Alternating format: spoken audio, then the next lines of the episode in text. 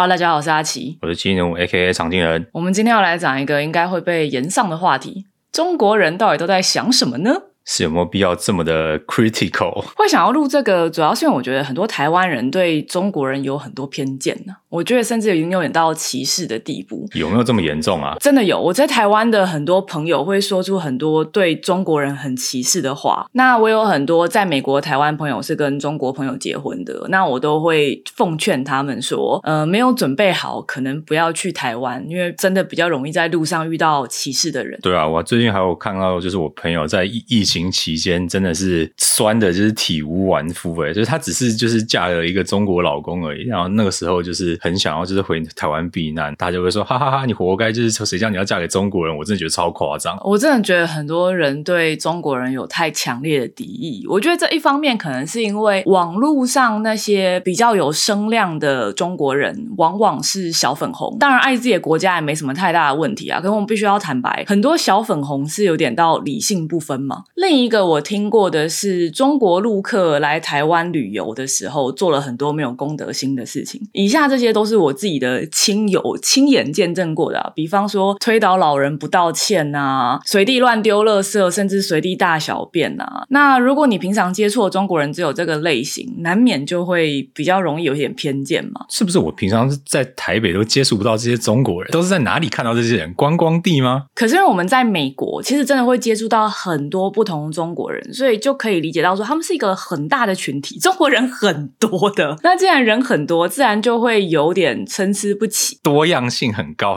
没有，就是每个国家的人都是有点参差不齐的。啊你一定是一个 normal distribution 嘛，这是一件很正常的事情。今天就是想要聊一下我们在美国遇过的各种中国人类型，他们对中国的看法，然后还有呢，在中国的中国人可能是怎么看他们自己的。最后，我们来聊聊润学，因为最近这几几年很。多中国人就是想逃到海外来嘛，因为是 running away，所以号称润学 run 学的意思。那先讲一下一个让我最感慨的事情啊，前几个月我有一个朋友要回中国了。那我本来以为他是想回国发展啊，其实这样的人也不少。特别前几年那个中国的经济非常强的时候，我觉得我在美国遇到留学生最常说想回国的就是中国人。如果你跟南韩人聊天，他们可能会说啊，韩国经济发展这几年不好啊，社会压力很大啊，我还不如留在美国。Mexico. 但我自己遇到的中国人，大概有一半说想回国发展，因为觉得中国的前景很好，然后可以跟家人比较近。这样，结果在聚餐的时候，他就自己提了一句说：“啊，其实我现在是美国籍，我肯定会回来的，我不会让我的孩子在中国那种环境长大。”也是挺直白的。被学校说，我当下听我有点 mind blowing，你知道吗？我有点觉得，哇，原来你也觉得中国的很多环境有问题，那这样你为什么要回去？所以我实在是忍不住，你知道，我在那边就是犹豫了非常非常久，因为在送别。会上气氛很好，你其实也不想要讲一些政治话题，让气氛变得很僵嘛。可是我就犹豫了非常非常久，我实在是太好奇，我就忍不住问说：“那你到底为什么要回去？” 他的回答给我的感觉就是，他就是回去赚钱的，其他都不是那么的重要。反正你埋头过自己的小日子，奉公守法，有赚到钱就好，其他都不重要。我必须要说，我在美国遇到的中国朋友，majority 是这样的心情，就大部分人都是这样的，特别是他们很多父母辈是经历过六四的，所以。他们出国之前呢，父母还会特别交代说：“你去美国做什么都可以，就是不要碰政治，那样很危险。你也不要参加任何什么人权团体、政治团体。我们把我们自己的日子过好就好。”我觉得其实我遇到蛮多跟你相反的，就是他们自认是愤青，就是从比如说可能国高中翻墙啊，然后就发现哦，外面的世界原来是可以有言论自由的哦，在中国的言论就是受到多么大的压抑，向往一个自由的世界，所以他们就想办法到美国留。学嘛，是想尽办法要留下来，就算是可能找到的工作不太理想，报到有公民身份以后，那就是一切海阔天空，之后再去想办法发展自己的职业。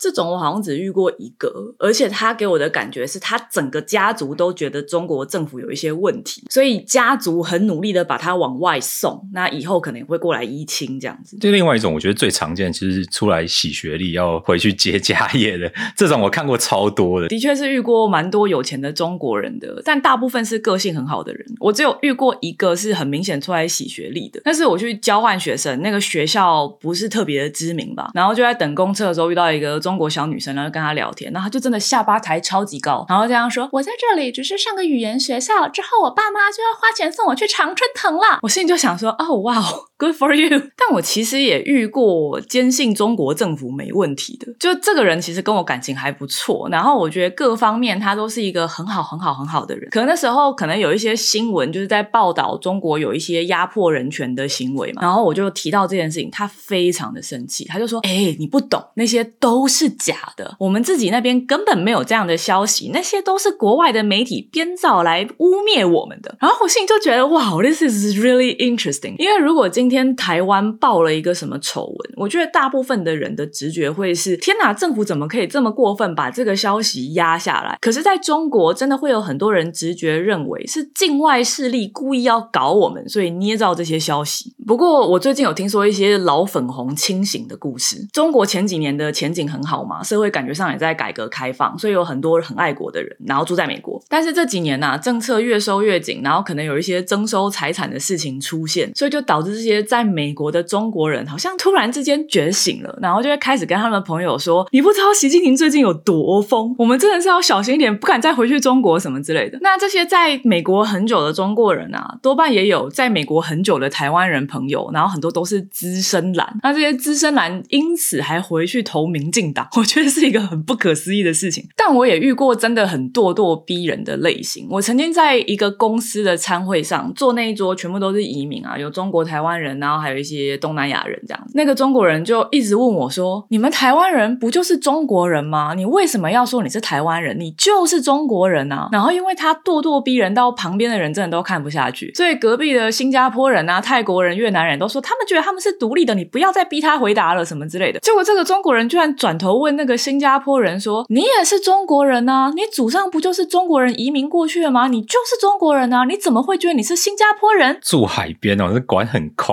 我觉得他真的就是很困惑，在他的观念里面，我们都是华人，我们是一个很值得骄傲的群体，我们应该都要觉得我们是中国人，所以我们这个中国群体就会越来越繁荣。我真的觉得他有这样的感觉，就他没有给我那种要逼迫我的感觉，他是真的很困惑，而且他真的觉得他在宣扬一件很棒的事情。但我是真的很好奇，中国国内的人是怎么看自己。我们最近这几年有看过很多新闻嘛，比方说这个银行的钱领不出来啦，房子烂尾还得缴房贷，房市非常的冷淡，只好降价卖嘛。结果政府居然说不准恶意降低房价，所以取消所有交易，要求继续原价贩售。还有之前的河北洪灾啊，要泄洪居然没有通知，很多人就这样被冲走了，家里的财产也没有了，亲人死去，财产损失。结果官媒还装没事，他们放了很多那种造假的救灾画面，就一切都是演的。那其实多少有些事情是中央政府不能控制的，可是去抗议居然还被打，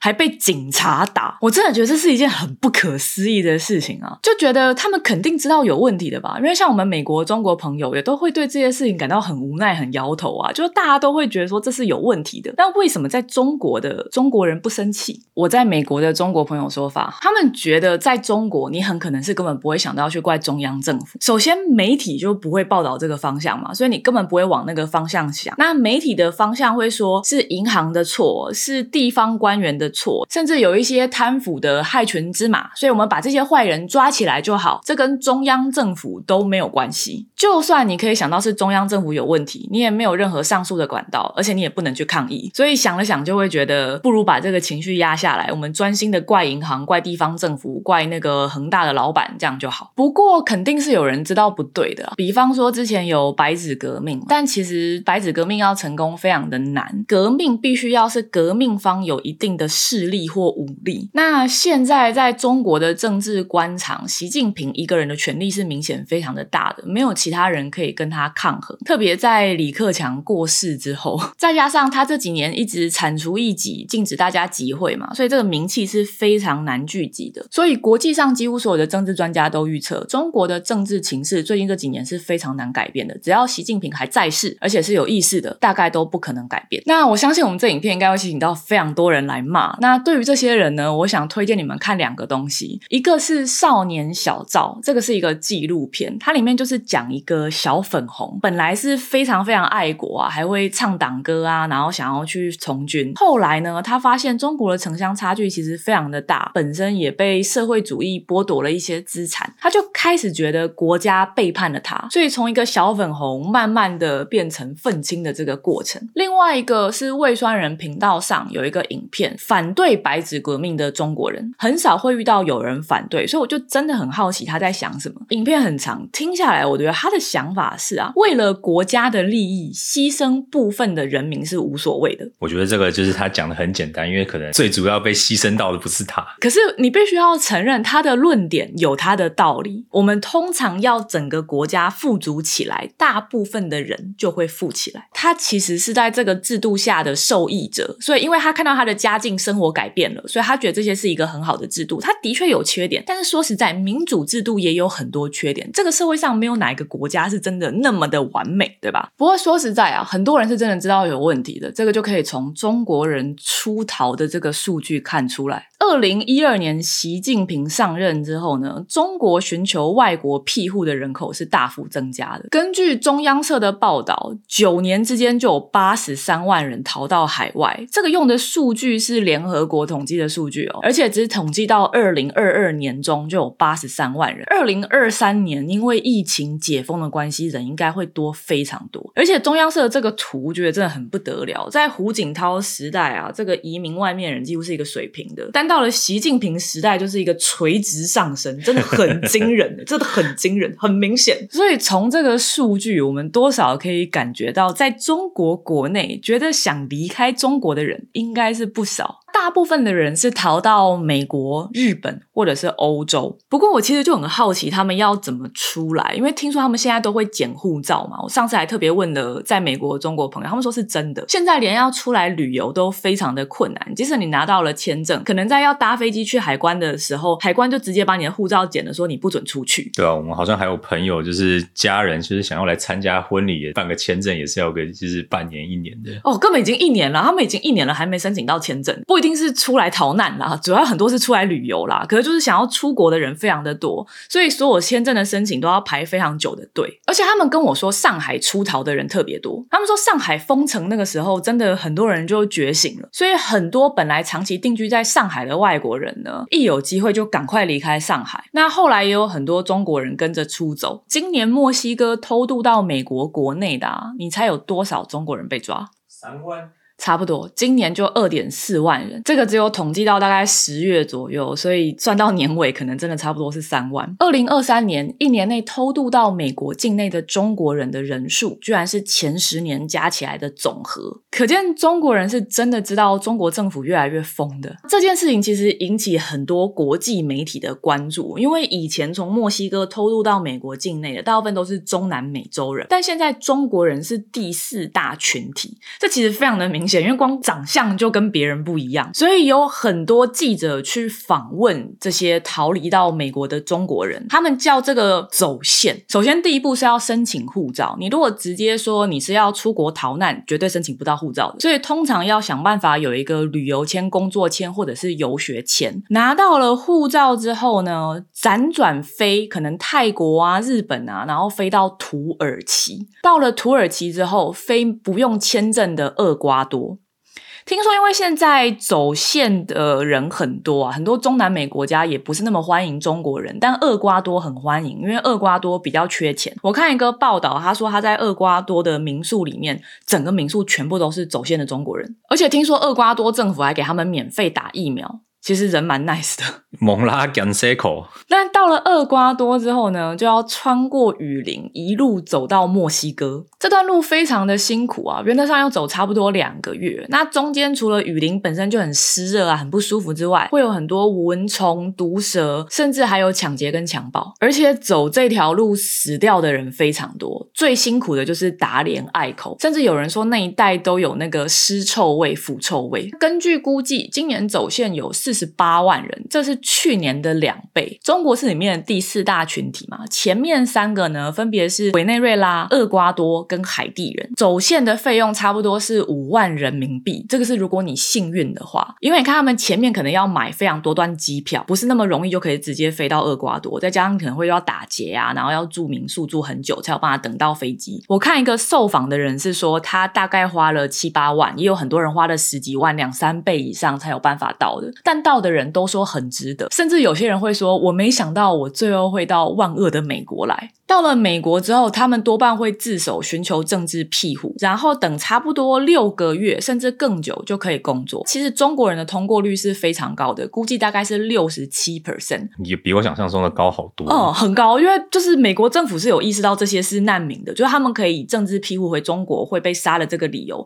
就很容易被美国政府接受，因为这是一个人道理由。就算他们申请政治庇护没有通过啊，他也不会被遣返，因为中国政府不收。真的假的？会不收啊？可以。不收，他可以直接拒绝承认那个人是中国人。那我也是在查资料才知道这件事情啊。其实遣返对方国家真的不见得要收的，多半的国家，比方像我们刚刚提的什么委内瑞拉、厄瓜多、海地啊，他们都有接受美国的援助，所以美国政府会用威胁的，你不把这些人收回去，我以后就不给你钱了。所以那些政府就会勉为其难的收下来。但是中国并不需要靠美国的援助，所以他完全就是可以说我不收，他们就会以非法移民的状态滞留在美国啊，也没办法。所以其实美国政府是。有困扰的，我觉得其实美国对移民的态度真的已经算是很开放。你看世界上有哪一个国家其实欢迎这么多移民来，对不对？我觉得美国已经算是很开放的国家了。所以美国政府的确也是觉得困扰，而且他们担心里面其实有间谍。这些来的人到底是真的基于个人理由来，还是受到中国政府指使来嘛？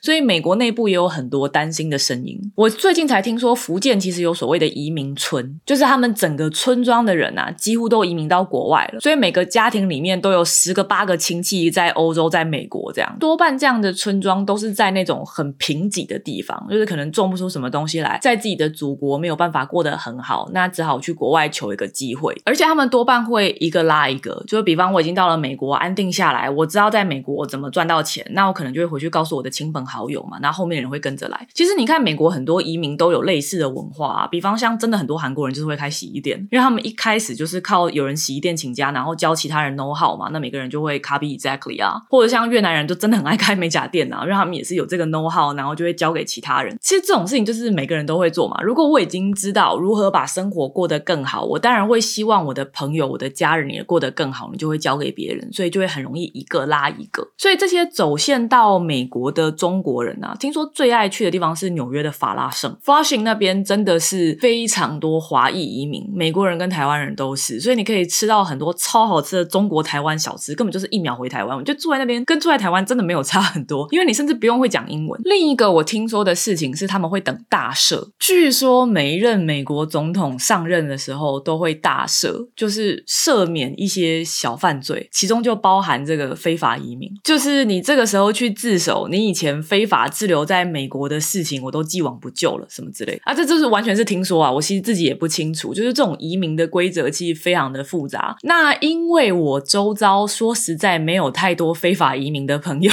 应该是没有。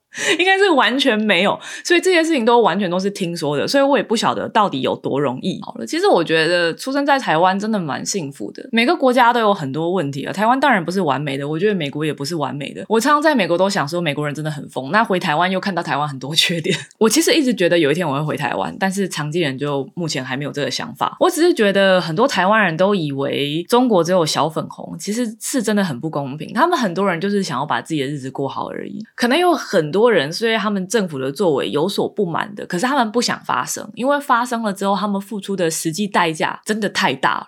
对吧？就像小林说，恒大的那个影片下架。小林说是一个我们很常看的财经频道，都是很扎实的经济学知识。他之前就是对中国的房地产现在是怎么状况，为什么会变成这个状况，就是很详细的梳理了一番，非常的扎实。我学到很多东西，而且他完全没有批判中国政府。可是他才上架一天啊，就立刻下架了。那他也没说他为什么下架，到底是被检举下架呢，还是他收到了警察喝茶的 email 呢？像这种时候就会觉得，我相信他在美国一定是已经有身份了嘛，还是会被就是中国的政治势力所影响，就会觉得的确是蛮可怕的。美国真的也有很多问题啊，但是像中国移民说的哈，每个人都想去的地方不一定是天堂，但是大家冒着生命危险逃离出来的地方一定是地狱。那我希望大家今天听了这个节目之后，可以理性的思考一下，彼此观点不同的人可能在想什么。那我们今天这个影片应该是要被骂爆了。不过在收尾之前呢，我们聊一下前几集的观众留言。我看到那个千万年薪也哭穷那一集啊，有一个观众留言让我蛮感动的。他说他的收入非常的低，常常让家人接济才有办法活下去。可是他也会想要省吃俭用出去吃大餐。结果朋友看到他发大餐的照片，他以为他收入很高，都会酸他说：“哎呦，你赚很多。”殊不知他其实真的非常的省，非常的辛苦。我觉得社群媒体真的会让很多人焦虑啦。本来有钱的人会觉得自己好像很没钱，那本来很漂亮的人会觉得自己看起来很丑。大家要记得呢，社群媒体上的东西往往都不是真的，很多都是刻意营造出来的假象。所以希望大家不要太受到社群媒体的影响。